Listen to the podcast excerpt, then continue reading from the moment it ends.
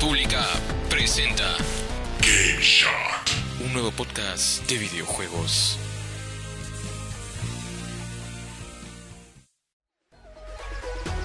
¿Qué tal amigos? Bienvenidos a una nueva edición de Game Show, el nuevo podcast de videojuegos en la República, en el que vamos a hablar de la industria, las noticias, lo que pasó en la semana, etcétera, etcétera. Mi nombre es Benjamín Marcelo y hoy día me acompaña mi compañero de la redacción de videojuegos de la República, José Santana. ¿Cómo estás, Sub-Zero? Hola, ¿qué tal Benjamín? Hola amigos. Sí, hoy día tenemos muchas noticias de videojuegos, especialmente de Nintendo, porque como nunca Nintendo ha sacado muchas novedades, ¿no? Y también nos acompaña nuestro compañero. Aloha amigos, yo soy Edison Tello. Lo siento amigos, se me salió un poquito loquendo. Pero ya saben que yo soy Edison Tello, me pueden encontrar en todas mis redes como Lil Ed, Lil-Ed996. Así que si quieren manquear un ratito conmigo para meterse una partidita de CSGO, yo aquí los espero. Pero nadie juega contigo. soy novato todavía, soy novacero. Sorry. Así que bueno, continuando con el tema, estamos... ¿Qué, qué tal, ¿Qué tal tu introducción de, de Loquendo del 2005? Le voy, a, le voy a meter el efecto de... ese efecto que le metían en los videos de YouTube, igualito. A ver, Mira por, tú. por favor, que no todavía no hemos presentado acá el Sí. estelar de la noche porque Ajá. Vamos a introducir a nuestro compañero Roberto, que ha venido de la sección de política. Muchas gracias, Roberto, por acompañarnos otra vez. ¿eh? ¿Cómo están amigos de la República? ¿Qué tal Benjamín? ¿Qué tal Edison? ¿Qué tal José Santana? Sí, efectivamente tenemos bastantes noticias. Sub-Zero, por favor. ¿Sub-Zero o, o Su-Zero? ¿Cuál Ah, es la Cero, acá, perucho, ma- manito.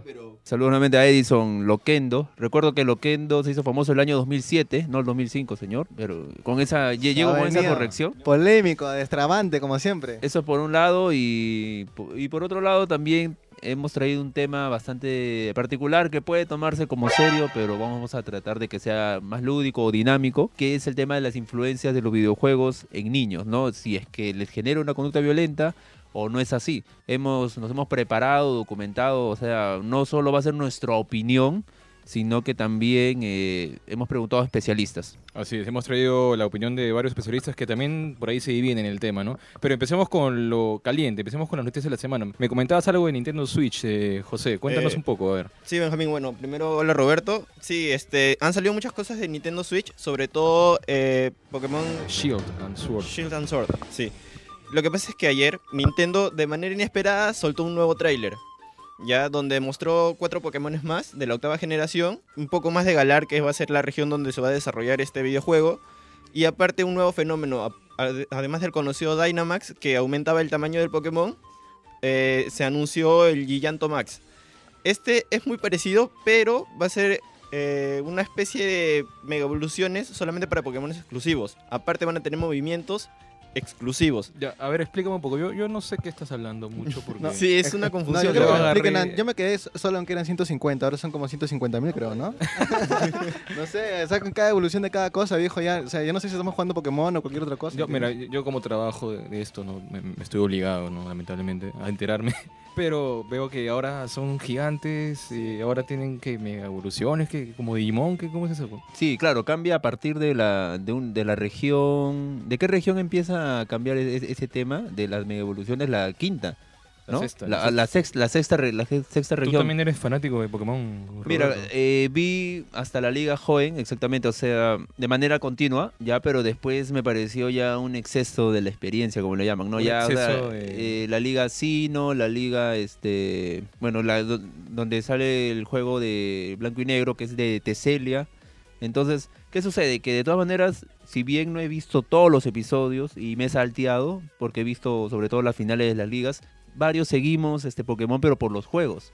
Entonces, Claro, claro, hay el toda paquete una es con el juego, que claro. tú ves el anime y como que te emocionas, ¿no? O sea, hay toda una industria de por medio en Pokémon por, por los juegos más que todo que en comparación a, digamos, a- al anime, creo que la gente consume más sus juegos porque cada cuatro, tres o cuatro años aparece uno nuevo y obviamente aparecen nuevos Pokémon y, y realmente al menos creo que Santana y yo creo que sí hemos jugado, ¿no? Yo por ejemplo he jugado este el Pokémon rojo y también el Zafiro y Rubí.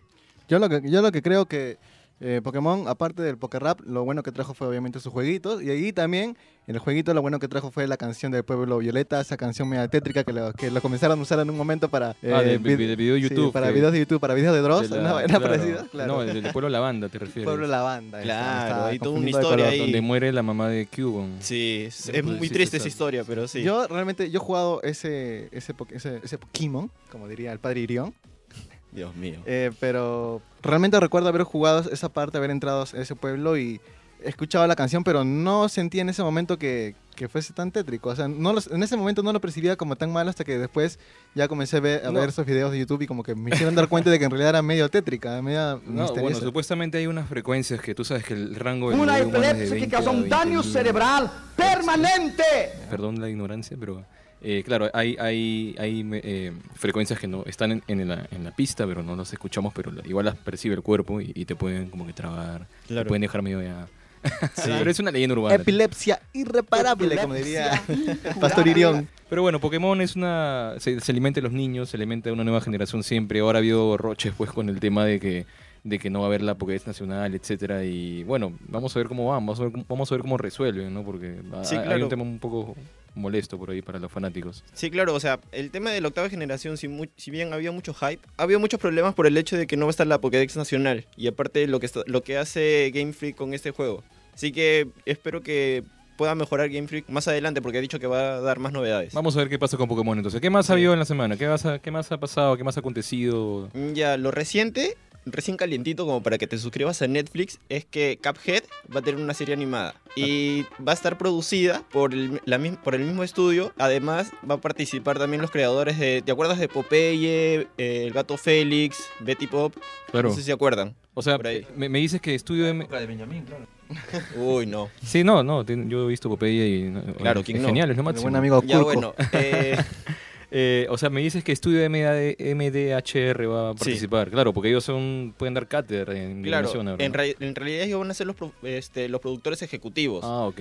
mientras que la animación va a ir a cargo de los estudios internos de, Ne- de Netflix. Un tema este de la, de la industria de los videojuegos a- aproximándose a- al cine. Ahora, el otro día vi que un ex animador de la época dorada de Disney, o sea, te hablo de los 90, ¿no? La Bella y la Bestia, Aladino, El Rey León, eh, se había unido a, al, estu- al estudio de, de Cuphead, justamente. Ah, Al mira estudio tú. MDHR para el DLC. que Claro, que sale en el Ah, 2020, claro. ¿verdad? Sí, y claro, y bueno, ejemplos del cine con los videojuegos te puedo dar ahorita que más humo que otra cosa, ¿no? Pero- Sí. Claro, pero también hay que, creo que este año y el otro, bueno, el otro año sobre todo, eh, los fans de los videojuegos van a estar felices porque no solamente llega Cuphead, sino que también llega The Division, ¿no? Este, esta entrega de Ubisoft y Tom Clancy va a llegar a la plataforma de Netflix también y creo que muchos van a estar felices con los, al menos con los protagonistas y el director. Los protagonistas son eh, Jessica Chastain, que ha trabajado en películas como Interstellar, y el siempre enigmático Jake Gyllenhaal, que para los más el jóvenes, papi, el papi. claro, el, papi. El pupi, Claro. pupi mejor, porque no, no Para mal. los más jóvenes de seguro ya lo sacan por la película de Spider-Man Far From Home, que ha salido como Misterio, o Misterio creo. Claro. Y eh, bueno, los no tan jóvenes los reconocen por películas como Donnie Darko. O sea, Es Donnie Darko. el, amigo, claro, esta película de, media El extraña Príncipe de Persia también, me viajes en el parece. tiempo, Tú, claro, tú eres muy fan de, de Donnie Darko, ¿no, Roberto? Claro, pero más que todo yo quiero hablar sobre Cuphead, porque a- aparte que va a llegar a Te Netflix, recuerda tu- tus épocas. Claro, pero en nuestras épocas en realidad, ¿no? Porque Bueno, yo me acuerdo que en nuestra época eh, los videojuegos eran otra cosa, pues no, ya no, había nada de esto de multiplayer, no había nada de esto de renegar. Renegabas por unas cosas. Yo me acuerdo No el. Rage, el bueno, renegabas cuando se desenchufaba tu, eh, tu Super Nintendo y no grababa nada, ¿no? Eso sí Cuando el pasaba. juego no corría y tenías que soplarlo. Eso, Claro. Pero eso, Eso Pensaba era que inadecuado. Pero soplar era inadecuado. A los que alquilaban este Pl- PlayStation o Super Nintendo, eh, a ellos les veía soplando el cartucho. Claro, digamos y, que era y una- tú pensabas de que estaba bien, ¿no? Claro. Porque así lo hace el... Es una, es una solución temporal, pero a la larga puede, puede ser peor que la medicina puede ser peor. Pero bueno, retomando a Jake Gyllenhaal, eh, este personaje, este actor está es reconocido por, para- por actuar en muchas películas con temáticas medio extra- extrañas, paranormales, y esta vez nos está sorprendiendo con esta película de acción, como lo es igual el videojuego, y también te- podemos sentirnos tranquilos porque va a ser dirigida por David Leitch, que ha trabajado en películas como Deadpool 2, Atomic Blonde y Rápidos y Furiosos Hobbs and Shaw. O sea, la acción va a estar asegurada ahí. Vamos a ver, qué interesante lo que, lo que están preparando para The Division, que bueno, yo no lo jugué mucho. Tú sí has jugado Yo Division. sí, ¿no? yo sí soy bastante fan de esa ¿Te has saga, comprado ya el por lo 2 menos. ya? No lo compré el 2 porque no no, lo compras, le da no, mi no. PC. o sea, le, le da muy lento. Y bueno, y pasando a otro tema, este, yo estaba hablando pues no de cómo era la, la- la vida de los videojuegos antes y ahora es totalmente distinto. Pero hay un tema que a mí me, me, me concierna mucho, que es cuando yo juego online y veo pues no servidor sudamericano. Pero no es así, pues. Creo que te refieres a Brasil, chu, chu, chu, chu, chu, mano. Así es, exactamente. Una delicia, mano. Los brasileros son, bueno, ya saben qué ha pasado hace unos días, ¿no? Pero... como Acá el amigo está triste porque no nos hemos llevado a la Copa América. Sí, bueno. pero- No lo no, supera, era ¿no? por la polla más bien, pero... Ya, ya, yo lo he visto triste acá, salió triste el amigo. Sí, sí. el tema feo. es que cuando vas a un servidor sudamericano resulta estar en Sao Paulo o Río de Janeiro, ninguno otro más. Hasta los mismos brasileros que viven en Manaus o digamos en el norte se quejan, pues, ¿no? ¿Y qué pasa? Pues no sabemos que los brasileros son un montón. Claro, son millares. Claro. Entonces no sé qué opinas tú, por ejemplo, tú que eres PC gamer, ¿no? O te dices ser. Yo opino que ah, para, para seguir hablando de este tema, primero vamos a pedir a la producción que nos ponga una zambaza. Ahí, ¿ya? ahí. Y mientras corre esa zambaza, Ahí. debo decir que, bueno, sí, pues, ¿no? El que, el que menos, eh, o sea, los que juegan acá en esta zona, en esta región, eh, de una u otra forma van a tener que probar alguna vez un, un server brasilero. Y creo que todos coincidimos en que lo que más reconocemos de estos servers brasileños son el lag. Pero es un tema, es un tema porque que pongan servidor brasilero y punto. ¿Por qué ponen sudamericano? Pero, o sea, he he encontrado inclusive eh, do- dos, dos- dos grupos, ¿no? Hay gente que, la mayoría, que se queja del lag, obviamente porque no te permite jugar en condiciones igualitarias a los demás.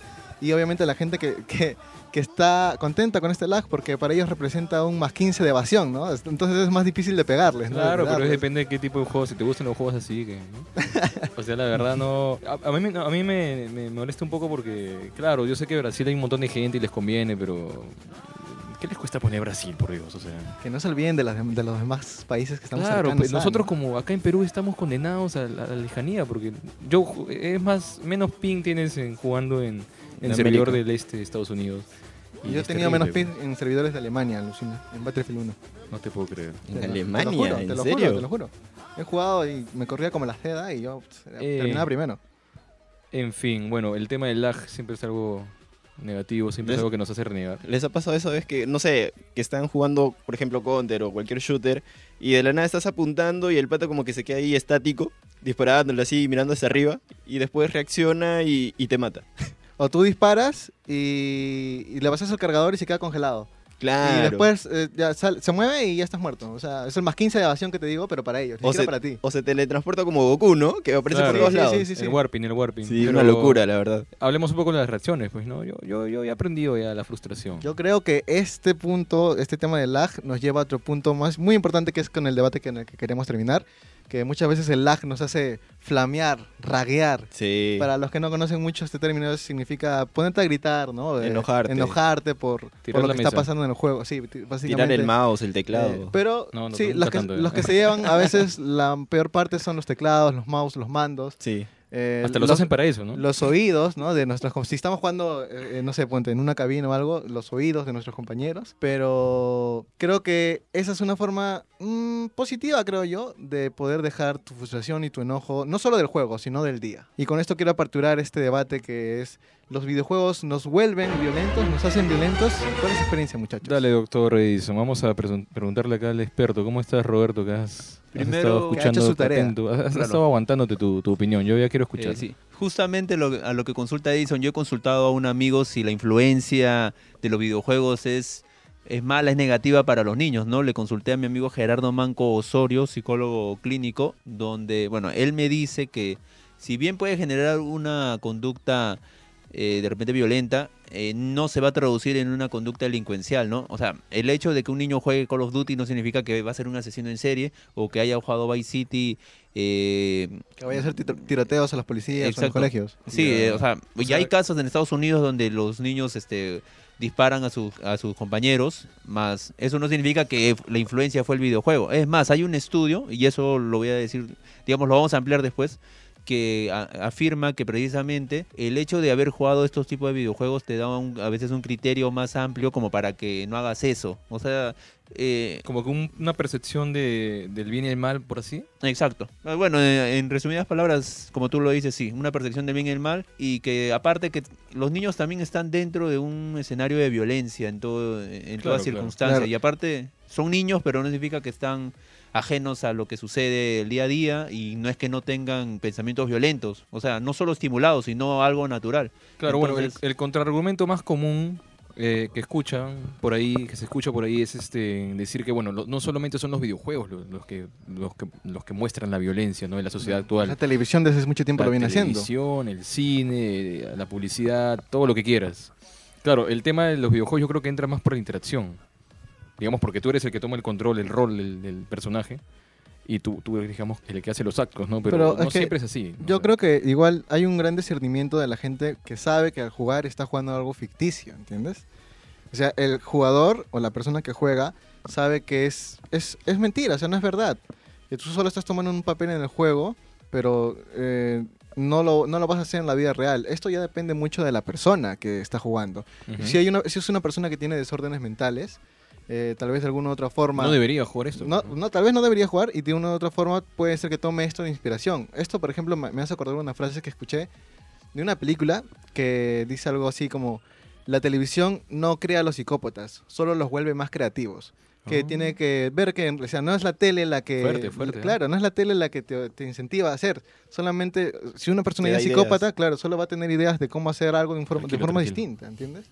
Entonces, hay, que entender también que la violencia es inherente al ser humano, o sea, sería tonto no, no aceptarlo. Claro. Eh, Pero claro. también me parece bastante absurdo e irresponsable tratar de echarle la culpa de todos los males sociales a los a una, videojuegos. claro, o a una, una sola práctica cosa. que simplemente se eh, trata de entretener ¿no? con, con los medios que toda otra industria tiene, ¿no? Eh, digamos, en este caso programar, eh, imágenes, etcétera, etcétera. Lo digo porque la televisión muchas veces toma estos casos de tiroteos o de chicos que se han inspirado en videojuegos para echarle basura, ¿no? Y yo creo que no, es por- no, lo, no lo presentan de esa forma porque lo crean, sino Sí. tan solo porque es llamativo, ¿no? Sí, aparte que es llamativo, yo creo que por ahí también hay un tema de, no sé cómo decirlo, pero competencia. O sea, digamos, los videojuegos es como que la vanguardia, ¿no? Con Netflix, con YouTube. Las nuevas Y- plataformas. Y, claro. claro, y las nuevas plataformas. Y la TV, la radio es lo como lo viejo, ¿no? Lo, lo que está, ¿no? Entonces, eh, sí, de, de hecho que también hay un tema social ahí, pero primero, no- Sí. no sé, ¿quieres comentar algo? Claro, o sea, hablando de tema social, yo creo que también va por el hecho de la, de la, de la educación, ¿no?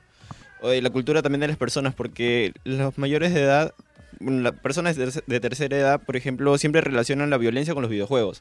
Y yo creo que los medios se agarran de eso para tener más, más tráfico, ¿no? Claro, es el choque cultural que se lo toman como... Exacto, tal cual. De hecho, me has hecho recordar que eh, lo que sí hace que un niño eh, tome actitudes, violencias frente a, a otras personas, en este caso sus compañeros de clase o sus hermanos, es ver la violencia en sus padres. O sea, si tiene padres vi- violentos, tiene un 70 a 90% de rango de que él también tome actitudes violentas. El primer ejemplo, definitivamente, como dice Edison, es la casa, ¿no? O sea, uno se mimetiza con su familia y también con los amigos, es decir, repite los mismos patrones, las mismas actitudes, la el mismo lenguaje y el mismo comportamiento, ¿no? Para complementarlo de lo que hablaba sobre la, eh, formación de, los niños, la infancia también tiene su cuota de crueldad, dice, bueno, el psicólogo entrevistado Gerardo Manco, que debe ser alimentada de manera lúdica.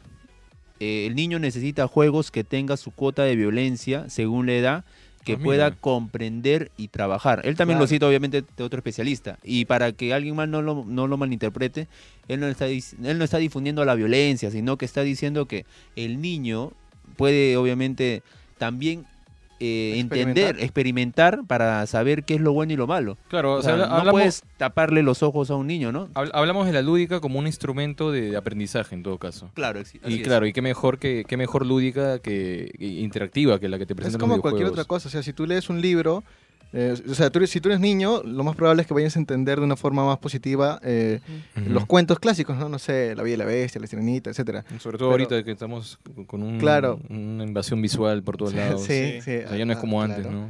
Como Pero- mis tiempos.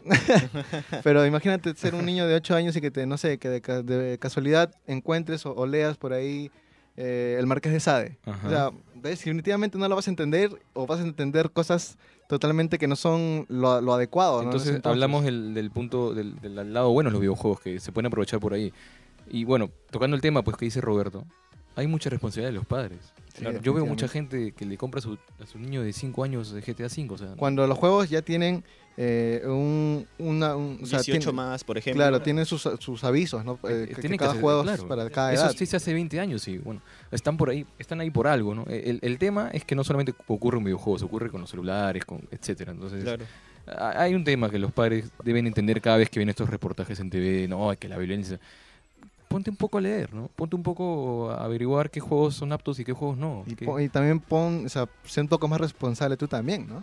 Exacto, padre. Exacto, es, es, es lo que refiero. Entonces, Y para que se entienda, no, no significa de que un niño de 5 años, de 10 años, en todo caso, deba jugar Call of Duty, ¿no? Pero, o sea, sí necesariamente, de repente, ah, eh, dependiendo de su edad, tiene que experimentar, este, más que experimentar, saber qué es violencia. por último, si, si, si vas a jugar esos juegos, Juégalo siéntate al costado y, claro. y- y- y explícale. bueno, ¿no? explícale, aparte es tu hijo, ¿no? O sea, no. Ahora, no creo que hablando de juegos violentos, creo que el juego que comenzó la polémica fue nuestro querido y reconocido Mortal Kombat allá por la década de 1992.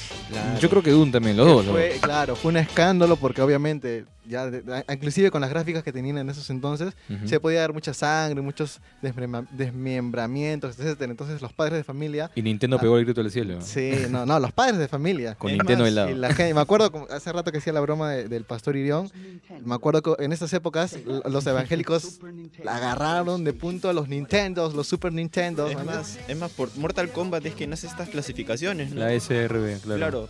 O sea, ya existía sí, pero por Mortal Kombat se, se hace oficial, por se así hace, decirlo. se hace, claro, este, digamos, eh, como una cumbre, una, una cosa sí, así. es como ya. que importante para que todos los juegos tengan esa, esa A mí me clasificación. parece definitivamente correcto. Eso es americana, pero en Europa creo que es PEGI, no sé si es Claro, antes, en Europa es. PEGI.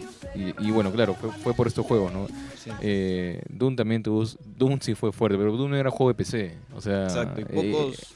no, era, no era la consola que tenía el niño nomás, ¿no? La PC. Además, ¿quién no ha jugado San Andreas o, o Vice City en su computadora o en su, o en su Play y no activaba este la explosión de los carros, por ejemplo? O sea, es- y bueno, y por ahora al No menos reírme. creo que ninguno de los cuatro eh, se ha vuelto un asesino en serie o se ha vuelto No, un, un, este, un estafador o un drogadicto, ¿no? Bueno, GTA siempre es el ejemplo clásico, pues, ¿no?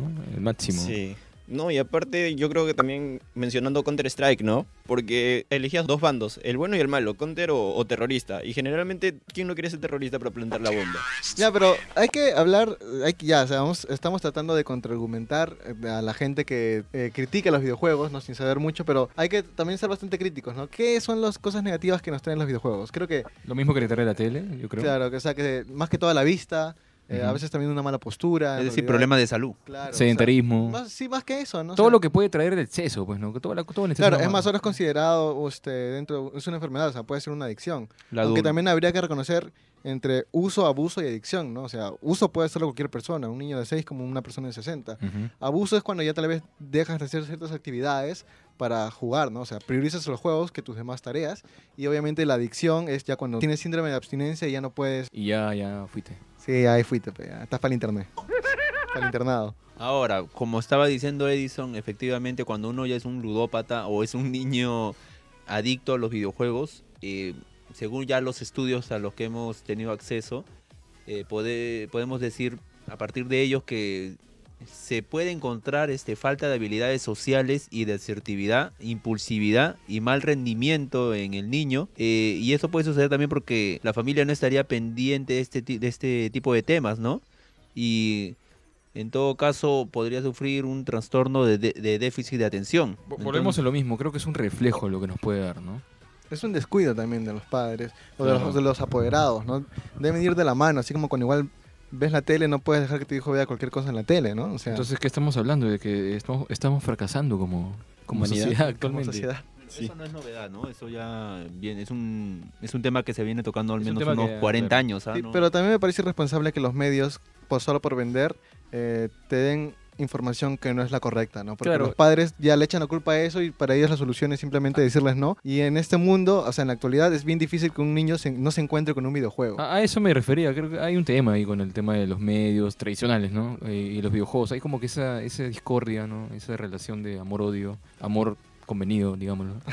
Pero sí, sí, hay, hay, hay como que diferentes este, polos. Y bueno, vamos cerrando el tema ya de los videojuegos y la violencia, que es un tema denso, es un tema que no, no vamos a resolver en un programa ni un congreso, creo. No, pero yo creo que está bastante bien informar y que la gente también sepa que no, o sea, no solamente echarle la culpa a los videojuegos, que ah, sí, Claro, sí, no, hay no. una responsabilidad que todo el mundo tiene que saber. Si tú quieres este, echarle la culpa a todo, bueno, empieza por, no sé, la licuadora, la refrigeradora, todo le puede echar la culpa Claro. de que, la, de, de que tus hijos, bueno, ¿no? Eh, sean malcriados. Sí, claro, o sea, yo creo que eh, prestarle más atención a los niños es, es muy importante para esto, ¿no? Para evitar ese tipo de, de problemas eh, que pueden ser desde la falta de rendimiento en el colegio hasta no sé, pues eh, que tome como inspiración eh, a ciertos personajes para cometer eh, delitos o atrocidades, ¿no? Claro, y aparte también el bullying, ¿no? Conversar con los hijos también yo creo que es, es, es parte importante del desarrollo. ¿Bully? bullying. Ah, ya, Bullying. No, claro, es que hay un juego que se llama Bullying, ¿no? Claro, que es el, el GTA de los colegios, de los Claro, de coles. Rockstar, claro. ¿Ves? Es que hay videojuegos de todo, tío. Claro, no, y aparte va, a- va a regresar con una segunda entrega, me parece. Sí, Se sí. filtró hace unos- unas semanas. Pero esta vez, esta vez va a ser en la universidad, creo, ¿no? Sí, y con el mismo prota- protagonista. Así que. Como ah, la vida real, como la vida real. excelente. Igual que American ya. Pie, que todos crecen ese caso. Exacto. Entonces hay videojuegos de todo y con la realidad virtual, yo creo que todo esto va a mejorar como va a empeorar. Claro, siempre va a haber el lado bueno y el lado malo, ¿no? Exacto. Es algo, es algo que tienen que analizarse, porque los videojuegos ya son parte de la cultura. Entonces, si quieren tomarlo por ese lado serio, bueno, serio pero bien, pues, ¿no? Científicamente, debatiendo, etcétera, etcétera. Pero bueno, es un tema denso que fijo nos va a dar para más programas, pero este ya lo tenemos que cerrar. Sí, creo que ya el tiempo nos está jugando en contra, así que yo he sido Edison Tello. Y yo, Benjamín Marcelo, de la redacción de Videojuegos de la República, también nos acompañó José Santana. Y bueno, eso ha sido todo por este segundo episodio de Game Shot. Espero que nos sigan en nuestras redes sociales. También eh, no se olviden de compartir si les gustó mucho este podcast. y seguirnos en nuestra sección de videojuegos en la república.p slash videojuegos. Sí, ahí estamos compartiendo todas las noticias que salen en PlayStation, Xbox, PC y todo lo que se quieran enterar en cuestión de videojuegos. Así es amigos y continuamos en una próxima oportunidad. Así es, así que hasta la próxima, chao. Chao. Bye. Esto fue Game Shot. el podcast de videojuegos de la República. No olvides seguirnos en nuestras redes sociales.